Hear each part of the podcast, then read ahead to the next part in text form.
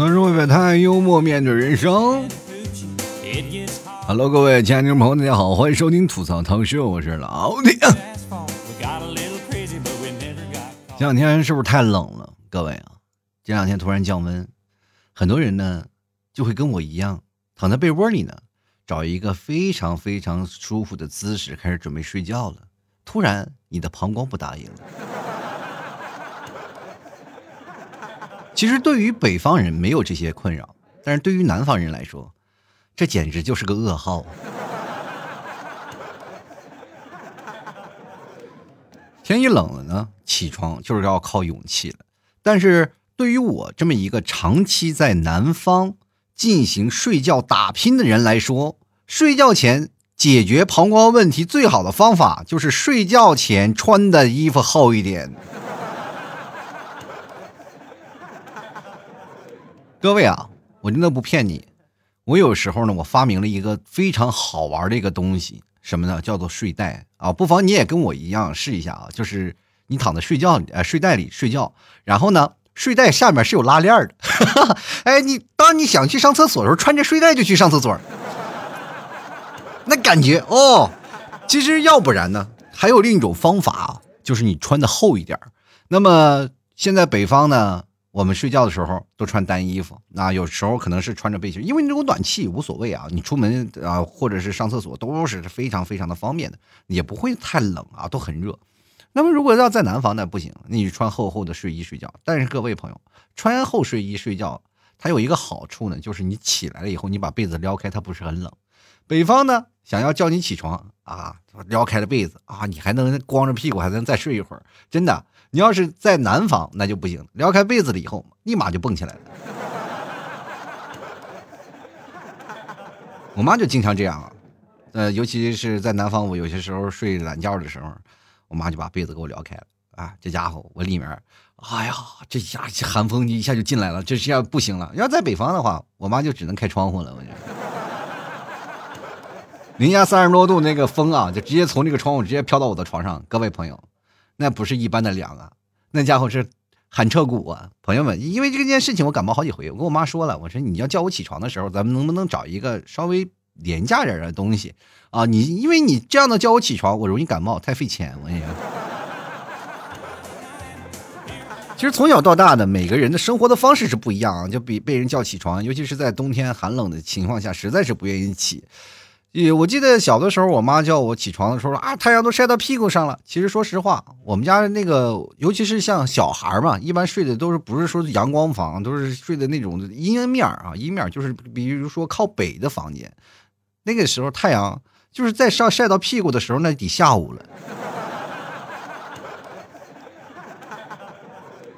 就是太阳晒到的是谁的屁股这件事情，咱们得好好考虑考虑。就经常小的时候，父母拿这句话来塞我们的时候，我们那时候想想哦，还是太天真了啊！我们一直总是认为爸妈说的晒屁股的位置是它是可以这样的，它是不是少了一些物理学的原理啊？当时我有些时候我在想，能不能把我换到这个阳面，我就是挨着窗户睡啊，每天早上第一缕阳光射到我的这个床头上。但是对于现在孩子来说，第一第一缕阳光跟我们一点关系都没有啊，是吧？别人的青春期是什么啊？都有很多的疼痛，什么失恋呀、渣男呀、渣女呀，什么意外呀、别离呀、成长。我的青春期疼痛就只有作业。人别人说了，老听你跟别人作业是什么呀？比如说人有的是语文。有的是不同的作业，有的人是数学作业，有的人是政治作业。你的作业，我说只有作业，只有作业，全都占全了啊！小时候呢，不愿意学习啊，不愿意读书，然后在一个封闭的角落里。然后我妈总跟我说，因为我们那个，在我的家庭来说，小的时候属于不是经济条件特别好的那种。我记得我父母那个时候一月工资才三四百块钱啊，那要养活我们一家人。对于我们来说，稍微有一点小小的支出都已经很花钱了。可是呢，对于我呢，就是穷养的孩子来说，人家说男孩一定要穷养啊，确实，我们家也没有这个条件让我富养。然后我就穷养吧，啊，穷养挺好啊，挺穷养好的一个状态就是呢，父母他们不忙，是吧？你知道，父母要很忙的一个状态，就比如说要在外头挣钱，每天加班啊，家里孩子。其实小的时候我是很少啊，就是说有那种父母不在家的情况，基本都是啊父母长期的陪伴，因为他们到了正式点就下班了。那个时候的企业没有什么加班一说，然后就下班了，我们一下班了，就接下来的时间就开始收拾我了。其实对于我那个时候来说，我多希望他们能忙一些啊，能能让我自由散漫，让我溜达溜达，让我的童年的有一些玩的时候，是吧？每次人在童年的游玩的时候，就是下课了啊，所有的同学都出去游玩了。对于我来说，我的童年的痛苦就是我妈下班了。其实对于我来说还好啊，毕竟在这样的严苛的环境下长大，然后等到上大了，呃，等到上课的时候，我会发现啊，确实是呃不负所望啊，不辜负然后所有的家人对我的期盼，然后成功的在学校里拿到了一个大概垫底的一个成绩，然后。我妈就跟我说，讨论那那段时间，确实是因为我确实在玩嘛，不愿意去学习。然后我妈还真真真正的就开了个家长会议，就是家庭会议，不是家长会议，就是所有的家庭成员都在，然后跟我讨论着我学习的问题。就是那个时候爱攀比嘛，就所有的家庭成员就会拿出来什么。七大姑八大姨，然后各各个的优秀的孩子，就是别人家的孩子嘛，是学习如何如何如何。然后，然后我在我的眼里，我就觉得我跟他们不能比。俗话有句说的好嘛，宁做鸡头不做凤尾，是吧？我就是那个凤尾嘛，是吧？他们再再投，他也是鸡头啊。那我也是凤凰呀。有一天我会涅槃重生的。父母来说，你为什么会懂得这句话？因为我看《圣斗士星矢》里面的一辉，哈哈哈天天 满眼那个俏皮话啊。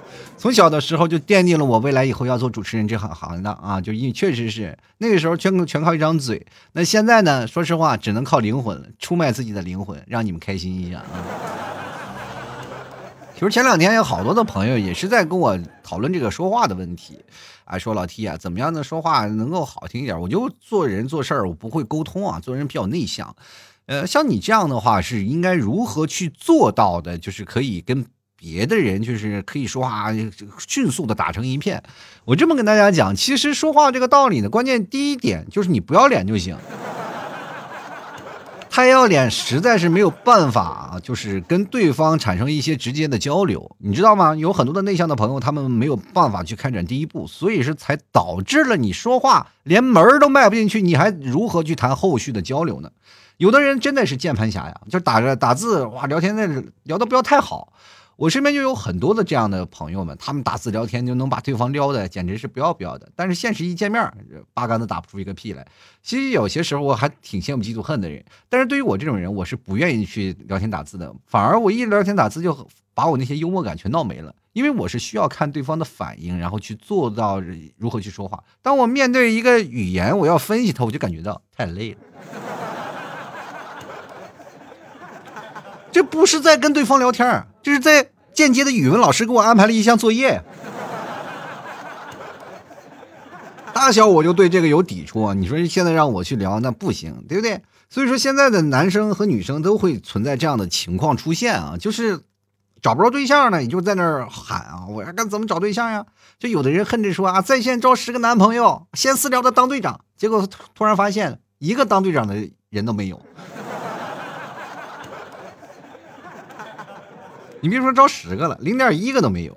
所以说，现在这个社会呢，我们可以看到已已经进入一个什么社会呢？就是快节奏的社会，大家都是比较喜欢啊，更快捷的去了解对方的生活，了解对方的一些生活的习性。哪怕交朋友，我们也是需要能更快捷的打方呃打通对方的心灵。你知道吗？现在这个人们特别脆弱啊，这是确实是现在沟通挺难的，尤其是现在零零后。呃，这个九零后还有八零后，我们这几代人呢，说实话，曾经我们尔虞我诈的，然后这个键盘上啊，你怼我，我怼你，这样的日子过了很久。但是现在呢，呃，很多的朋友都逐渐成长起来了。你会发现，现在你跟八零后聊天，你能聊到一起吗？很难啊！就因为确实，你一说啊，你老了，他就一下子感觉这土就埋半截子了。说实话，我现在如果要是跟八零后、九零后、零零后。他们来聊一些问题，很简单啊，我直接说八零后，我只要怼他们，我说你老了，然后他就疯了，我他就崩溃了。我说你没有头发了，他就直接崩溃了。然后九零后哈哈哈捂着嘴在那笑，我说你也头发也多不了多少呀，九零后也在那崩溃了。我说你也老了啊，老阿姨了，老大叔了。然后九零后也崩溃了。但零零后在那偷笑，我还正值壮年。我说小小哥哥，你是哪里的啊？你是不是也老了？他说嗯，我老了。想让人不开心聊天，其实很简单啊。想让对方能开心，其实也很简单。如果要是开玩笑的方式去说，对方也会觉得很愉悦。关键是你会发现啊，如何让对方听着爽，不是字面上你会啊觉得是刺激他呀，或者是抨击他呀，或者是说一些什么样的话会让他觉得不爽。然后这些问题种种原因，而是在于情绪方面啊。仔细咱们分析，就是一个情绪方面的问题。比如说有些女孩啊，她们这个。生活其实特别简单，你不要说把她们想的特别困难。好多的男生跟我说啊，我女朋友跟我生气了，我女朋友怎么样了，我怎么样，我就我跟他过不下去了。我说是你没有共同语言，是你情商低，你没有办法去哄女生。其实女孩特别好哄，她想要星星是吧？你说没有？这有些时候我女生说我想要星星，其实人想追求浪漫。大直男的眼中只想，哎呦我天哪，我我现在想考航天员有点费劲了，是不是？就是要星星，你不可能有嘛，你是没有，但是你弄俩钻戒糊弄他一下还是可以的嘛，对吧？所以这个事情本质上你就要考虑到他结合到他什么的现实当中的一些问题，还有呢，就是你跟他说话的语境，还有就是各位朋友，男人的嘴就是骗人的鬼，我跟你讲。有些东西我们要在不同的情境下啊，才说出这样的话，才能会让对方很爽的样子。其实我在小的时候都是有一个愿望，我说希望我能说会道啊，长大了以后呢，我就能结交天下好友。所以那个时候，对于兄弟情谊，我们年轻的时候啊。就是我小时候，对于兄弟情谊啊，或者对于那些我们所遇交的那些朋友，非常向往，你知道吗？那个小的时候，我们在什么情况下？港片是吧？看港片看特别多是吧？港片那时候都是兄弟情谊啊，什么恋爱，其实那些东西还少，还是在后面的。过去我们就看那些兄弟情谊的东西，到长大了以后，你才会锻炼出一些能说会道的嘴。然后这就是北方人可能嗯先天性的一个一些长项。比如说，你可以看啊，就是真的有些。网络上现在一些短短视频，让东北人占据了半半壁江山，那是为什么？就是从小到大那耳学耳濡目染的那些东西啊，所以说他们从小就会写、会说这些、会聊这些、会玩这些，对吧？所以说在这个方面当中，还有另一种优势，呃，另一种优势就是大家说话可能大家都能听得懂，是吧？南方人有些劣势的情况下，就是可能有的真的是普通话说的不好的话，就很费劲啊。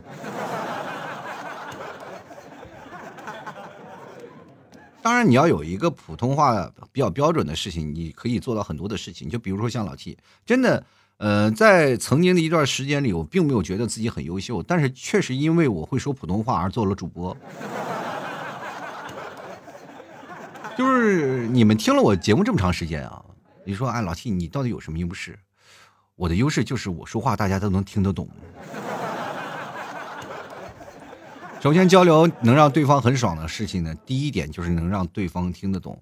然后我知道每个人都有家乡话啊，每个人家乡话都有自己的特长啊，都有自己的啊说话的一种方式。比如说像有些南方平翘舌不分呀，或者在北方说话那个大碴子味儿比较重啊。像尤其是老戏啊，现在说话这个氛围，有很多人会误认识东北人。其实内蒙人说话他有几个方言啊啊，他有几个方言的，因为是靠西部呢啊，靠学的都是像类似山西话呀，类似这些他们的本地的方言。你如果像靠这个北方啊，靠东方东面的这边。就偏向于东北方言，所以说因为内蒙接壤的省比较多，所以说话的语气啊、助词它都比较比较多，家乡话也非常多。像我们那边呢，就是一看南北都不靠，索性就讲普通话吧，大家都是基本普通了。本来我一开始认为啊，就是我们那边说话都是普通话，但是当我回到家里待了一段时间，因为这次我在在家里待了一段。嗯，有三四个月的时间啊，我才会发现我们也也是有家乡话的，就是内蒙人说话，就是在我们那边西蒙人说话非常慢，而且他会中间加他很多的助词，然后在这里呢，我就那段时间我就其实特别痛苦，然后因为有做节目的时候，我慢慢的我说话的方式也会转向家乡话的说话方式，然后因为你每天听啊，每天学啊，慢慢你会变到那个味儿了，以以至于那几期节目做的就是非常内蒙啊，对。很多人听我节目的那个口音可能都不一样了，说怎么口音变得怪怪的？呃，其实这就是我们本地的方言了啊，就是跟普通话比较接近啊，但是还有一点点呢，就是有一点差别，就语音啊、语调上的一些差别。这会来，呃，这次回来呢，就彻底的是稍微板正了一些，挺难受的。我跟你讲啊，就扳正一个语言的情况下，真的挺难。呃，不管怎么说呢，就是从小到大，你既然继承了这些啊，那你没办法，你就要去克服它，因为你要让对方爽嘛。你们听我节目一定要爽，所以说我要克服。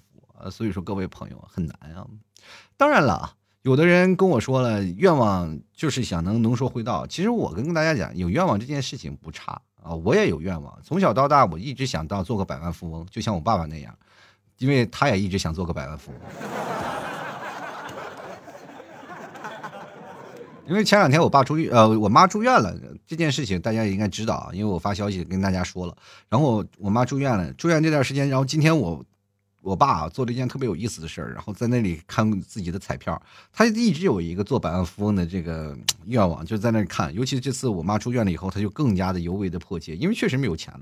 然后他就开始看那个彩票，是吧？然后回头就把我妈说了一顿，就是因为你住院，你看这期彩票我选中了，结果呢我没去买。然后我妈说中多少钱？一百块，一百块！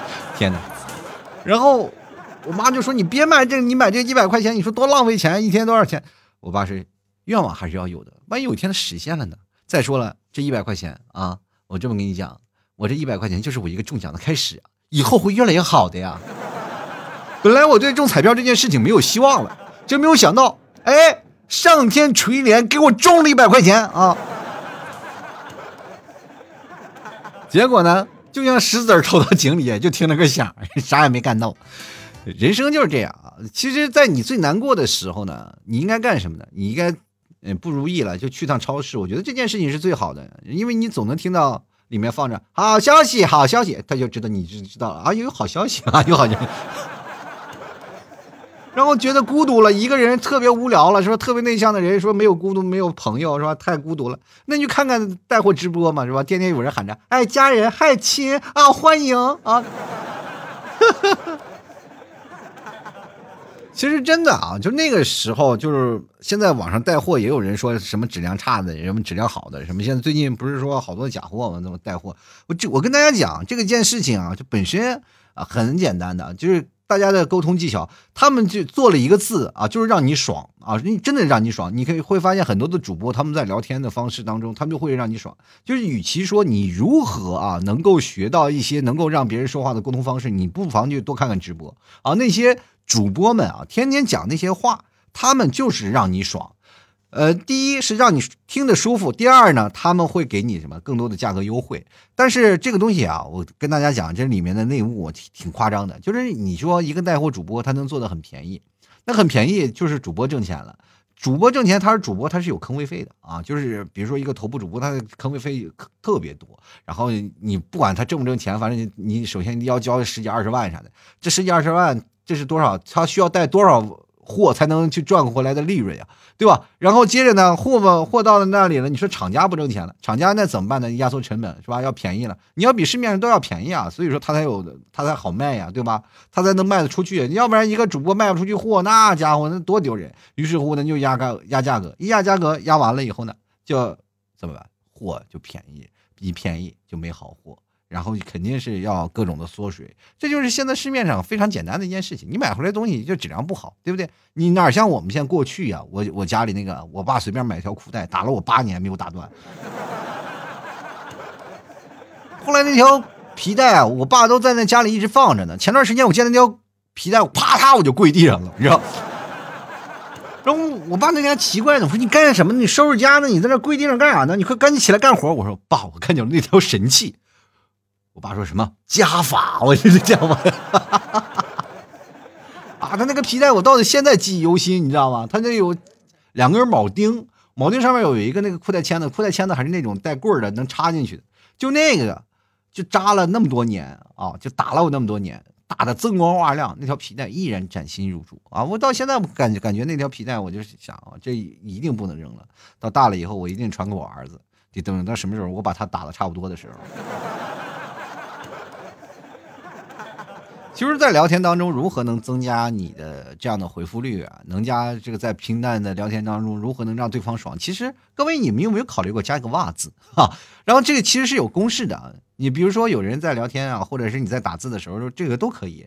比如说“哇”加一个重复对方刚讲的事儿。比如说，对方跟我说了：“哎，我今天吃了一个东西，特别好吃。”哇，真的吗？我也想吃。哈哈哈哎，这个东西好。我今天玩了个特别好玩，哇，真的吗？我也想玩，哇，简直了，哇，好棒啊！你就这样回复，然后你和对方就会觉得很受尊重。其实这样的对于语言的沟通方式当中呢，这其实是有一定的东西，它不是个段子啊，这是有一定的道理的。因为我们在跟人沟通的高效的沟通方式当中，第一点就要讲究的是什么呢？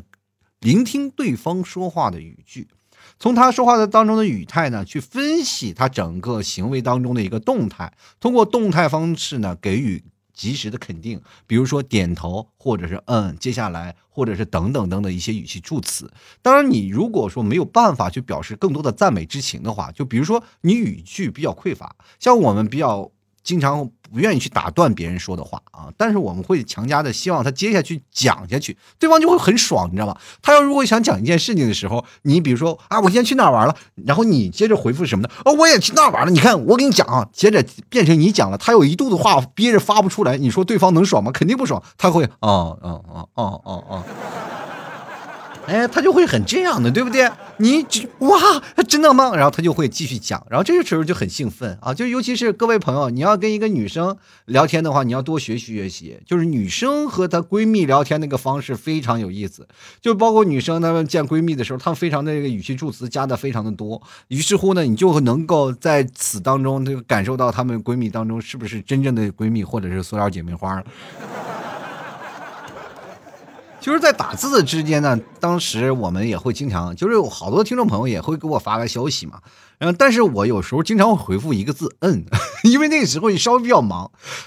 可是那时候忙了以后呢，我会发现我回复一个“嗯”，对对方是表示一个不尊重嘛。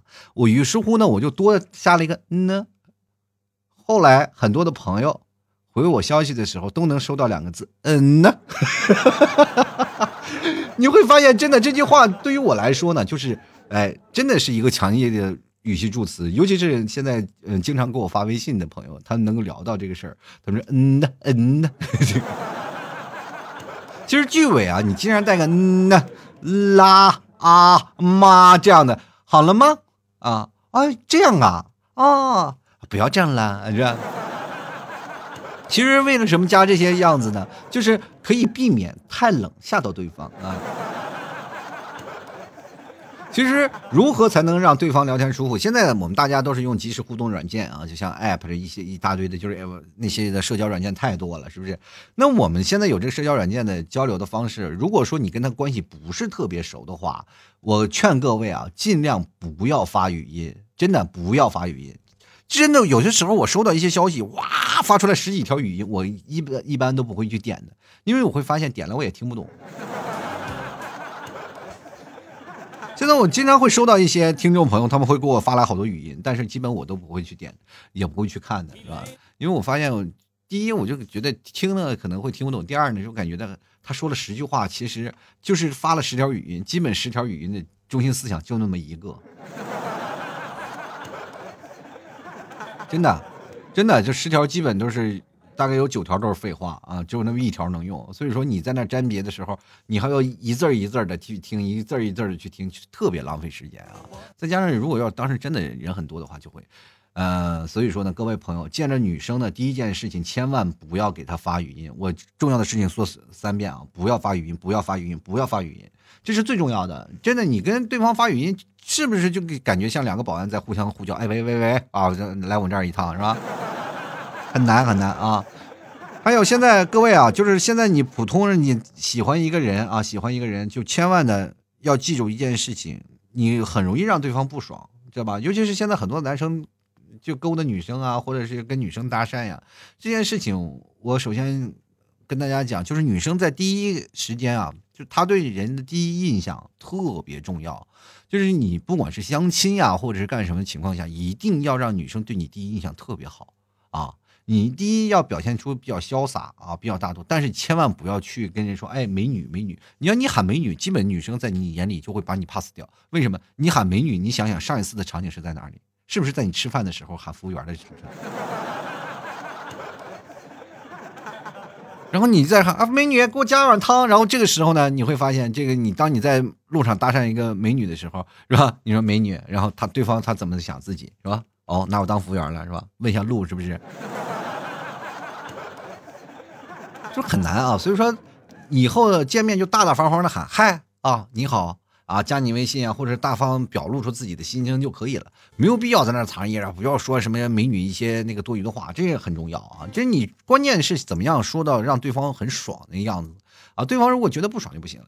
还有一点呢，就是各位朋友，人都喜欢幽默嘛。就是为什么我到现在我跟人沟通的方式，呃，就是比较简单，而且也比较有成效啊。大大家有些时候更愿意坐着跟我聊天。第一点，他就是很轻松啊。第二点呢，我不是很博学，也不是很多才，呃，就是我在跟他们聊天途中的时候，我会看他们表情的变化啊，真的这是很重要的。你看他们表情的变化的时候，你会。主要去学习一些如何去逗他们开心，就因为这是我从小啊长大，从小到大我们有一个心境。小的时候呢，我就希望别人开心，我能看到别人笑，我就特别满足。这真的是从小，真的说实话，这是遗留出来一些不好的信息，导致于我现在要做搞笑的节目，你知道？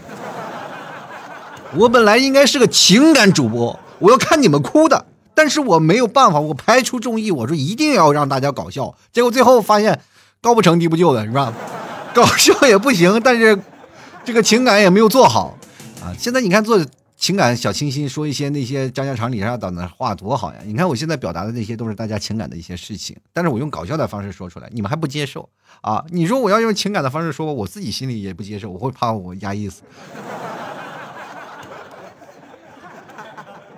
真的，平时我跟大家讲，多看一些那个就是笑话呀，是吧？想要成为一个搞笑的人呢，就多看一些笑话什么的，然后多分析分析笑话里的一些事情。最重要的还是要锻炼啊，经常会跟别人沟通啊，开开玩笑啊。但是我跟大家讲，开玩笑、开段子的时候，就尤其是第一个人，就尤其像老 T 这样的啊，就比如说我是一个非常幽默的人啊，我经常会跟大家讲段子，会大家都会认为啊，老 T 很搞笑，你会把。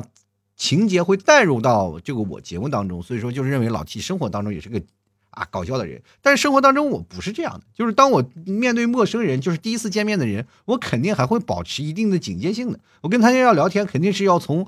哎，从弱变强这么一个过程，肯定要有这么一个过程啊！咱不是自来熟，谁都不是自来熟，所以说人都有一个防御的这个体系。你要打破体系，你才能会发现两个人聊天才会特别好。就像你坐火车一样，坐火车然后跟你同伴不可能一见面就说啊，我吃你的喝你，肯定要聊天，互相探底，是吧？聊了很多以后，他才会发现啊，这是一个好哥们儿，聊天才会高兴，然后一路火车在。走到最终点的时候，你们俩才会谈笑风生，对吧？对不对？你要不像我们现在刚开始，就尤其是各位朋友坐公交车，为什么大家都不愿意聊？或者是现在坐高铁、坐飞机，大家都不愿意搭讪？很简单，就速度太快了，你知道吗？这是要过程，这不你还没等聊，对方下车了，你说怎么聊？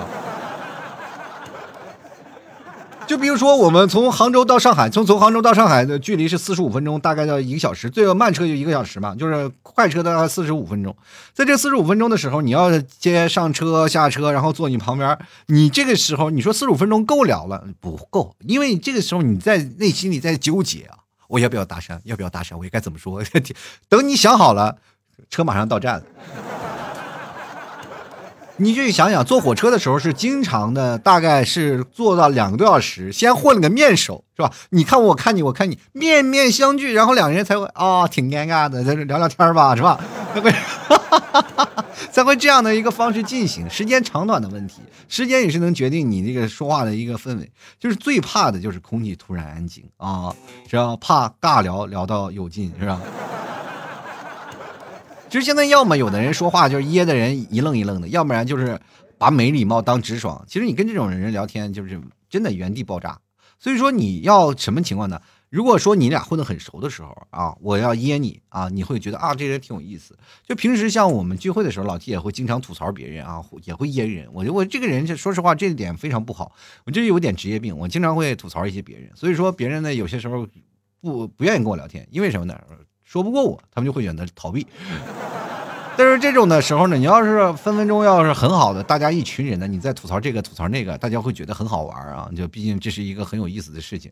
但是如果你要是考虑没有考虑对方的心境，你会慢慢的这样去说话，不走脑子，就很容易得罪得罪人啊。这也是我最那个情况下，其实我些有些时候呢，你要应该感谢身边有这些特别搞笑的人存在，因为你能够跟他们在聊天的时候，能感受到他们聊天不舒服的时候，就是比如说他会不舒服的时候，他会主动。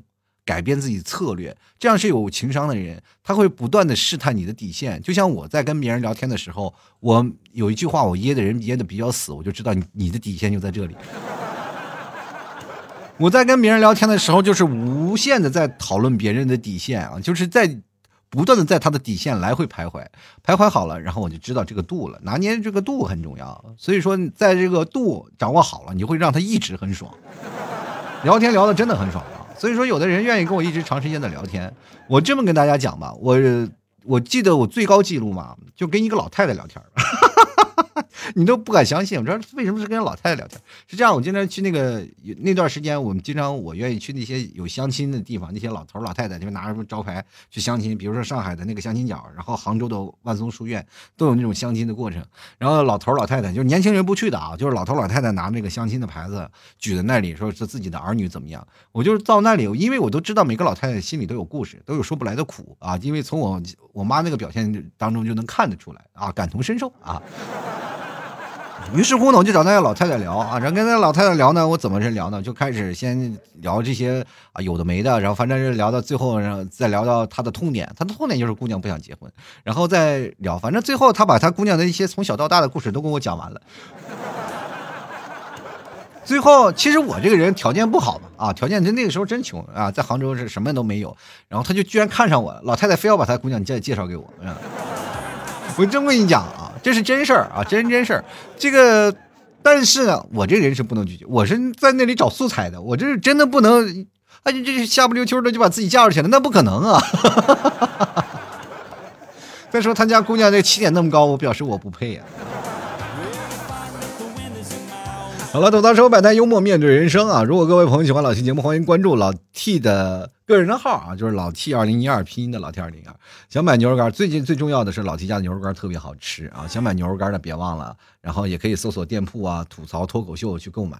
具体的方式你大家应该知道吧？登录到。某宝上啊，某宝上去看啊，这个搜索店铺吐槽脱口秀，你就能找到老 T 家的淘宝店铺了啊。你同样的也可以直接搜搜索老 T 家的宝贝的名称啊，叫老 T 家特产牛肉干，你就能搜到了。记得可以当时找客服对下暗号，吐槽社会百态，我会回复幽默面对人生啊。最近买牛肉干，各位朋友赶紧多多支持一下了。最好吃的牛肉干，我跟你讲，那评论都是杠杠的，全是好评，真的。我都跟大家讲，我这人佛系卖货，就是说，哎呀，我也不是非要买，但是你来吃过你就知道了，你就绝对离不开它，超好吃的真牛肉啊，吃起来才过瘾，而且有营养，能代餐。各位朋友晚上想减肥的，千万就是不用再吃饭了，就吃点牛肉干，然后晚上不吃饭，你就看吧，一个月你要不瘦，你找我。关键是你能不能接受啊？就是为什么老七现在长胖了？我跟大家讲是没有办法，我必须要吃晚饭啊，因为爸妈每天做好了一桌子饭菜，就是等着你，你你不吃也不给他面子。所以说，想买牛肉干的朋友可以过来啊。然后，而且老七现在上了很多的奶食品，内蒙古的奶食品非常出名，尤其是在内蒙正蓝旗的奶食品啊是非常出名。老七家现在有什么无糖的啊，也有什么有糖的，反正各种的奶食品都非常好吃，都是奶的精华。而最新出来的一些的新的这个奶食品种啊，就是在内蒙正蓝旗。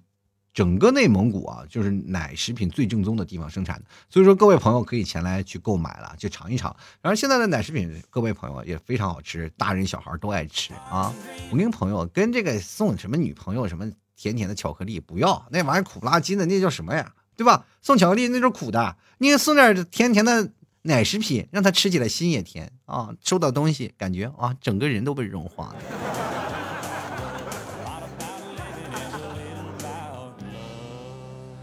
好了，接下来的时间呢，就让我们看一下听众留言啊，看看听众朋友留言都有什么，好啊。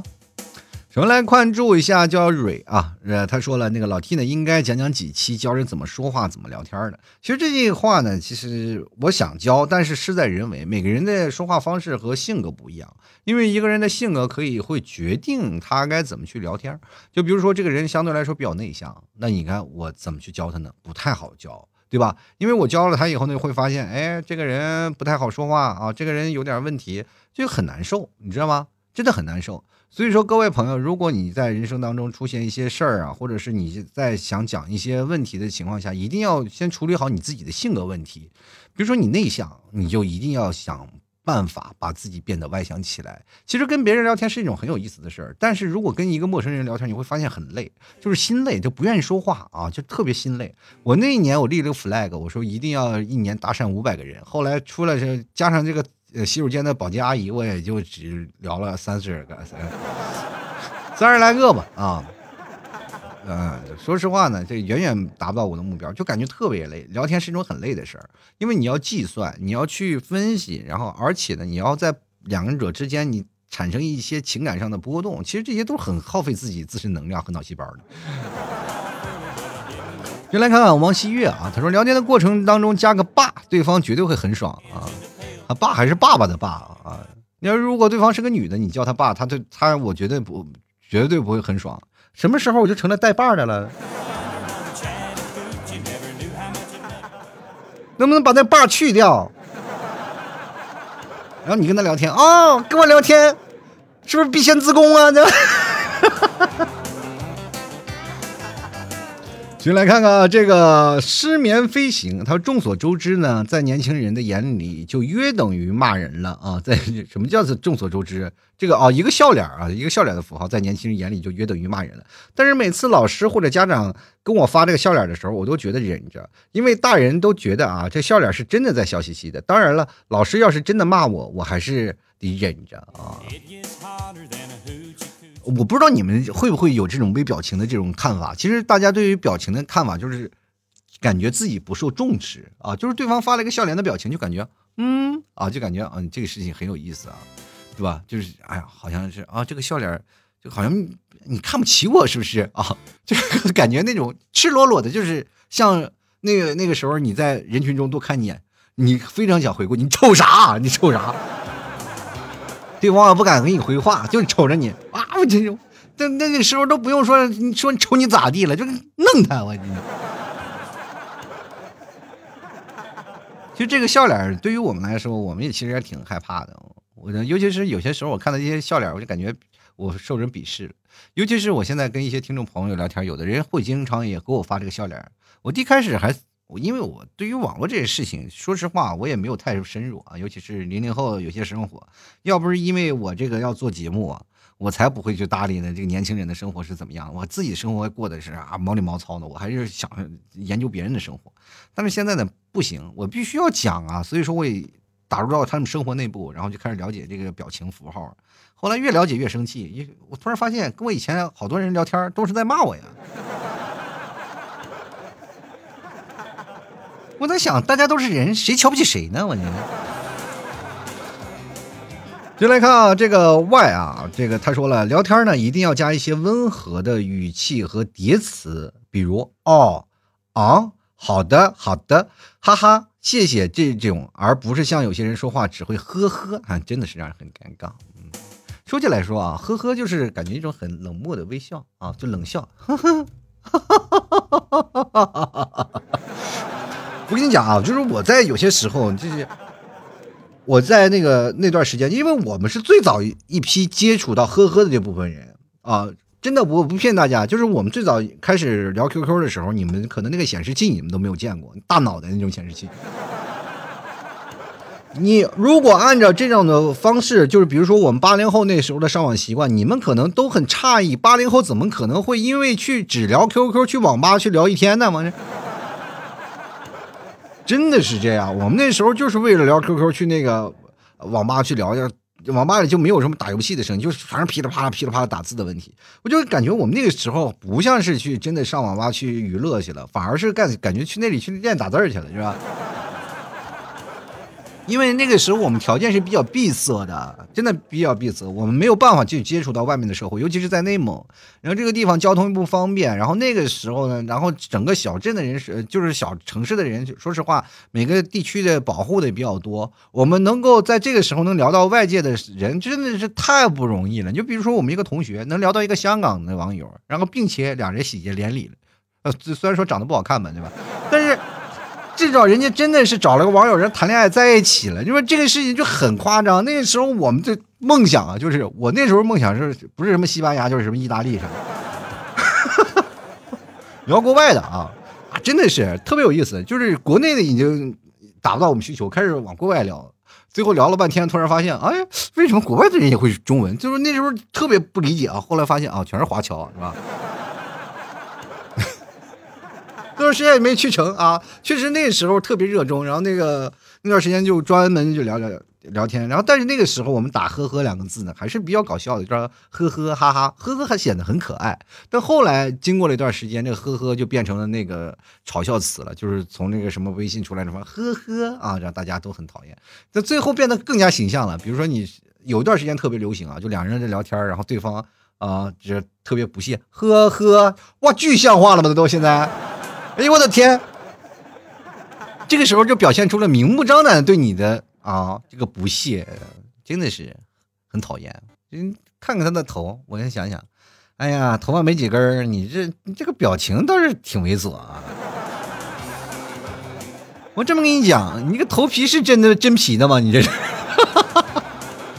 哎呀，我我这是真皮的头皮，虽然说不长头发了，但是你这真皮的为什么没有头皮屑啊？先来看看琉璃啊，他说：“作为一个直男呢，想说啥说啥，反正自己开心就行了。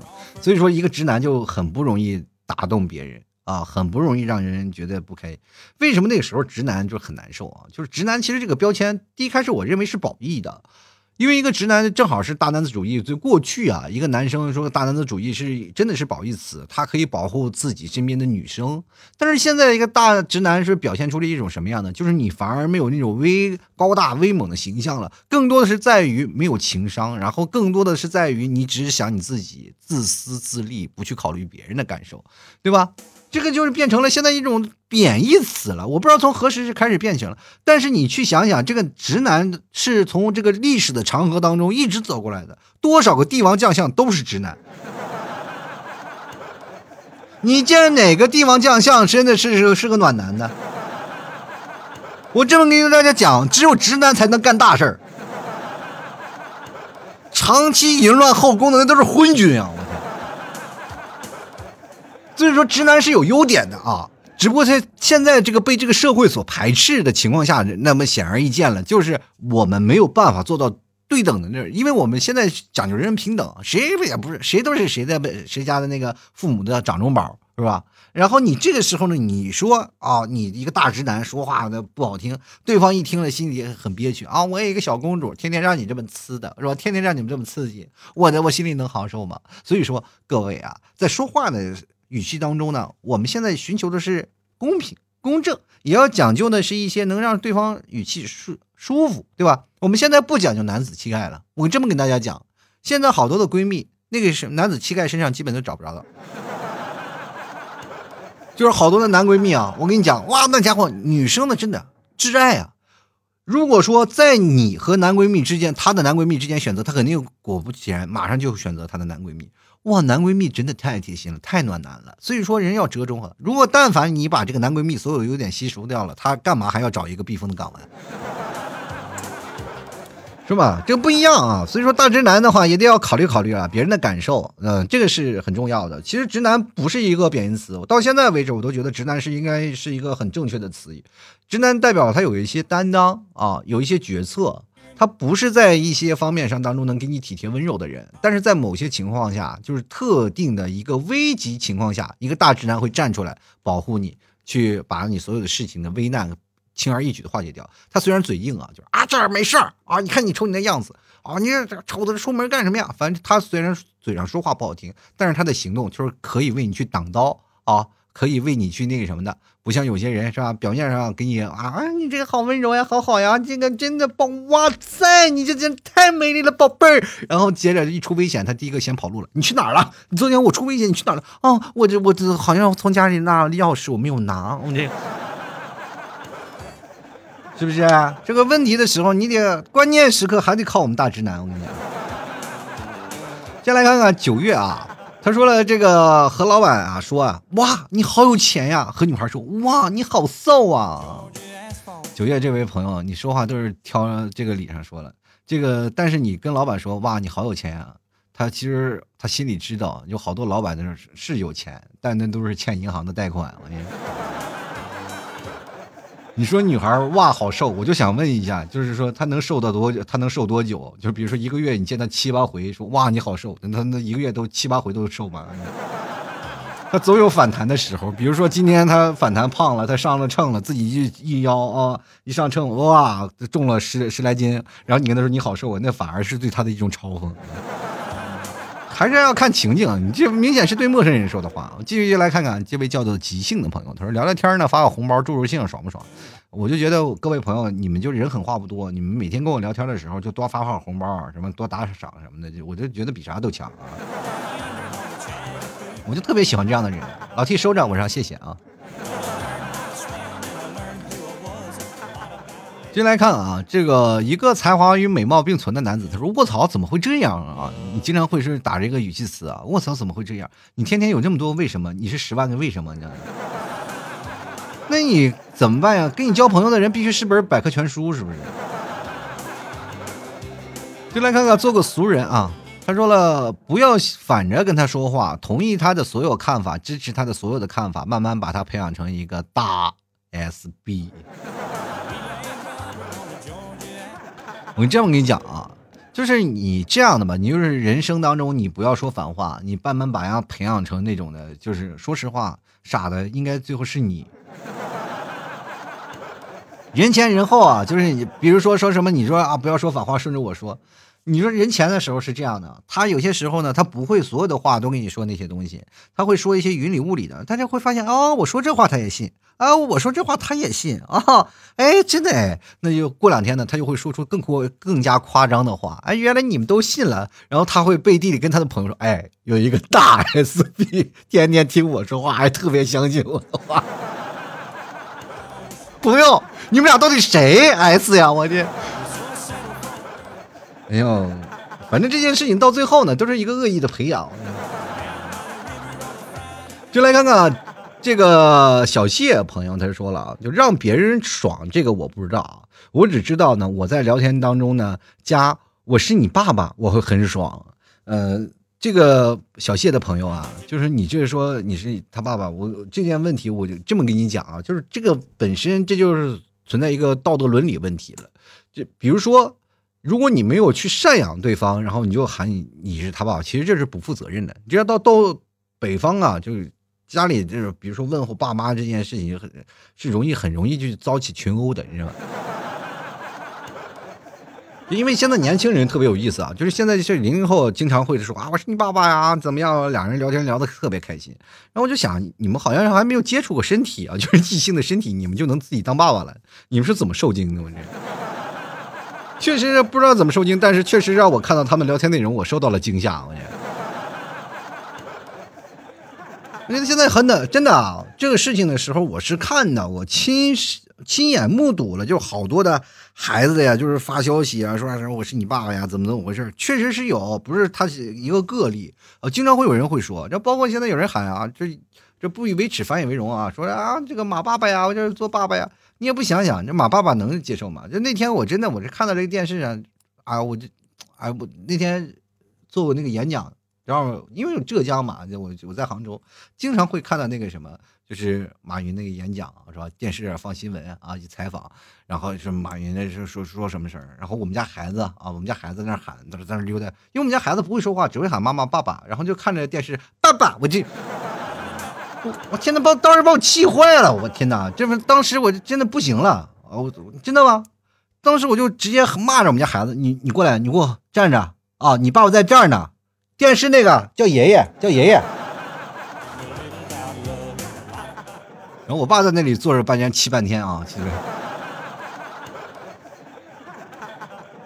其实对于父母这件事情，我觉得还是要尊重啊，确实还是要尊重。就过去以前，我是经常会骂这些人，就反反正难听的话，小的时候我们就都是会有，反正骂骂咧咧的。就我们这一帮朋友之间，我们也是要骂骂咧咧的，什么问候父亲母亲。到后来，我们看现在都开始逐渐变文明啊，所以慢慢慢慢就会，因为我们小的时候有一句语言嘛，就是。呃，不知道各位朋友你们有没有啊？就比如说，在过去有一种叫小爷，但但是在我们那边从小说话，我们不叫我叫爷啊，爷咋回事啊？爷咋回事？但是现在基本都不会这么说了，就怕被打了。反正小时候比较张狂嘛，啊爷咋了？啊爷咋了？啊这个这个可能真的是我们那边的家乡话啊爷咋了？爷咋了？现在人家变成直观，来爸爸这儿，来爸爸这儿来，是不是？就是。所以说这个事情还是要尊重啊，越长大了的话就少少说点儿，嗯，反正是到了年轻的时候该狂是可以狂，但是到三十岁的时候一定该收敛就收敛，不要还不收敛啊！就来看看杂谈这位朋友，他说我怎么聊着聊着对方就要干我，我我觉得你这个人说话就肯定是要往死噎人，而且不会看别人，这其实是说话语言一种情商的表现，你能活着就已实属不易了。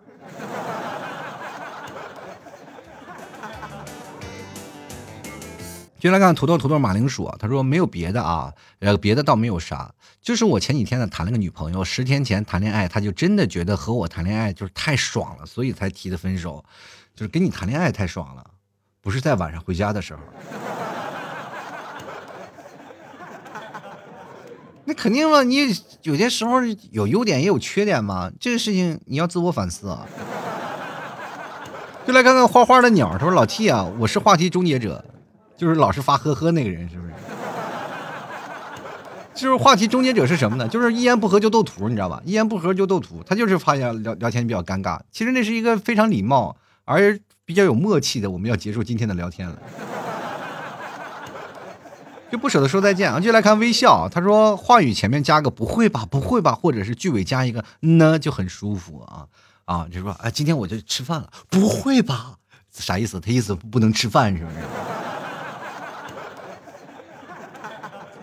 今天我妈给我发了两百块钱，不会吧？他妈是不是从小没给他零花钱？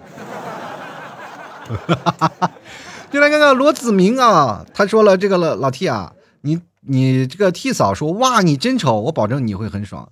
我这个事情我这么跟你说啊，呃，这么跟你说吧，就是跟你们 T 嫂，我经常会这么直言，就说你真丑的啊，我说你真太丑了，你们 T 嫂就会站起来啊？为什么？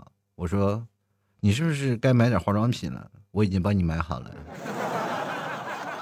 所以说每次我在讲这件事情你真丑的时候，你们替嫂都很爽，因为她会收到一堆化妆品。有一次我没买化妆品给她，她当时的脸色有些不好，她以为我这次是认真的说她你真丑，于是乎呢，我就给她了一张美容券，大马路上扫的一次体验券啊，不为别的。只要他能在化妆镜前消磨一个小时，或者是他去外面去体验美容一个小时，我就感觉这一个小时的时间我是自由的。进来看啊，F E L X，他说了，这没啥聊天的，能让我很爽的啊，就唯独拿去花，不是玫瑰花，是随便花啊。哎呀，这个我我不知道你是是男是女啊，但是我按照这个名字，按理说应该是男的。然后有人说让你拿去花，随便花，你是被包养了吗？你是为了肉体一点灵魂都不要了是不是？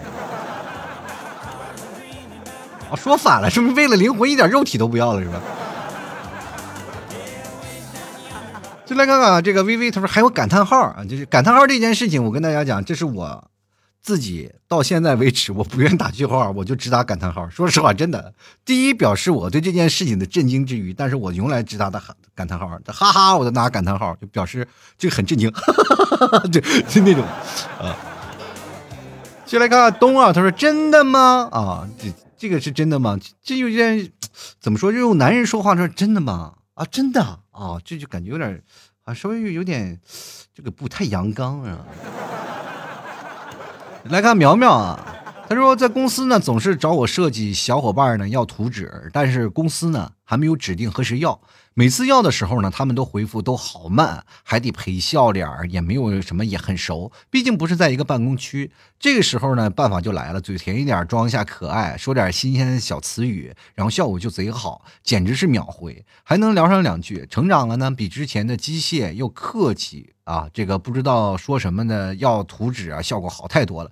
毕竟耽误了人家的时间，真的是活到小，学到小呢。这是活到小学到小呢，是什么玩意儿？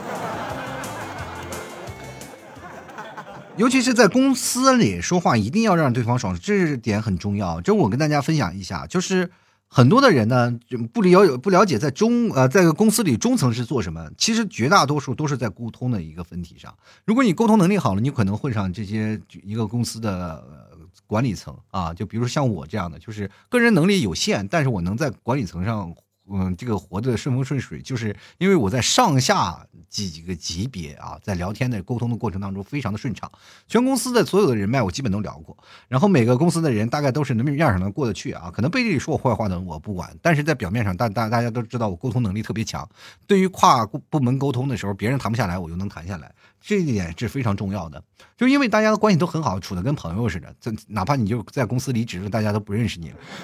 但是这一点很重要，就是你在这个不同层级啊，就是跨，就是整个公司里所有的人，我跟你打赌啊，就没有几个人像我一样，就是呃，能够上到这么公司前台，然后下到，然后所有的这个，就从楼上楼下算吧，就是现在是最上的前台，然后到最下面的这个最基础的那些程序员，就是不折不扣的不说话的那些程序员，我都能聊到，这是很重要的，就是在公司里沟通非非常重要，主要是挑些爽的话，跟他们说，对。接下来看啊，敖青啊，他说了夸夸他啊。P.S. 啊，他说老七上一期话题是不是相亲的那个？我评论的看的人更看自己的意思是呢，九八五里啊多的优秀的人，但是也会有什么人渣呀或者三观不正的人，想找个优秀看的啊，看的你能不能吸引到人家，或者你配不配得上人家，两人呢是不是合适啊？我是这个意思啊，不重要的，不重要，节目都做了。进来看啊，南少爷的饼，他说：“我觉得聊天很爽，应该是找到合适的漂亮的异性，能聊到有共同的话题，能把尿尿在同一个壶里就很爽。但前提是不要提到钱啊，确实不要提到钱。但是想尿到一个壶里已经挺难，就是男女的这个生理差异的问题，就是说，关键是你能呲的很远的，这很难啊，这个问题。我进来看看啊。”有汪某人说：“哇，老 T 今天好帅！我不要这，不要老说这话啊，就好像说我哪天不帅似的啊。”然后继续来看这个，就是你好棒棒，要不要亲亲抱抱举高高？你跟谁呢？跟小侄女说话呢？然后这个随心说了：“哇，T 叔，牛肉干又大卖了，大卖吗？好像没有，我牛肉干纯肉做的，一点大麦不掺加啊，没有任何大麦啊啊。”好，接下来看啊，这个点儿说了，说话说到一半就能让对方很爽，对对对，你也很爽。你会发现，过两天你去医院检查身体的时候，说，哎呀，我说很庆幸我还活着啊。其实到最后呢，我跟大家讲，就是想让对方很爽的话，一定要观察对方的所有的表情。要我推荐大家看一本书，叫做《微表情管理》啊，这这本书确实挺好的，大家能够学习一下。真的，你看书里，你看到微表情，你会学会一种什么？不是。他的表情会能够给你传达什么东西？至少他你能够去仔细的去看着对方他们说话，然后去分析他们说话的每一件事情啊，这样的事情你当你面对面沟通的时候非常好。所以说，各位朋友推荐你去看一看啊，也挺好看的，确实能提升你在说话说话的语气啊、助词啊。不重要，关键是你如何看待对方说话的时候的反应，又通过他的反应能及时做出调整，又或者是这个人看起来比较忧郁，你应该去接触什么样的话题，是吧？通过这样的事情，你能够做过。提前的一个准备，所谓知己知彼，方能百战百胜，这也是在聊天途中做出的一些意思。其实我们在聊天也是需要铺垫的，我们经常不断的在询问，在试探对方的底线，在查一些问题，这也是相当于语言当中的套路，也就是套话啊。就是为为什么我经常会跟别人聊天呢？聊的比较多，然后最后套的对方把所有的什么心肝脾胃肾全给我掏出来了。其实这也是主持人的一些惯用套路啊，说采访的一些套路。不妨大家呢也拿出来用用。这是我跟大家来分享一些的，先体会这个对方的心酸，然后再通过心酸找到共情，从共情当中找到共鸣，从共鸣当中再听对方讲故事。其实最重要的，让他爽是让他说出来，而不是你去说啊。好了，走到生活百态，幽默面对人生啊！如果各位朋友喜欢老 T，同样可以关注老 T 的私人号老 T 二零一二啊。想买牛肉干的朋友可以直接登录到淘宝搜索老 T 家特产牛肉干，或者搜索老 T 淘宝的店店铺啊，吐槽脱口秀。然后老 T 家的牛肉干非常好吃啊，相当好吃，百分之百纯牛肉，而且还有相当多的奶食品，还有牛肉酱，还有白馍酱，这些东西都是非常好吃的下饭的东西啊，就是代餐呀，就是好吃的零食啊，我们这里都有，欢迎各位朋友前来购买了。听老 T 的节目不要白嫖，多多支持一下。哈，好了，本期节目就要到此结束了，非常感谢各位朋友的收听，我们下期节目再见了，拜拜喽！老 T 的节目现在结束，请大家鼓掌。好老弟好好好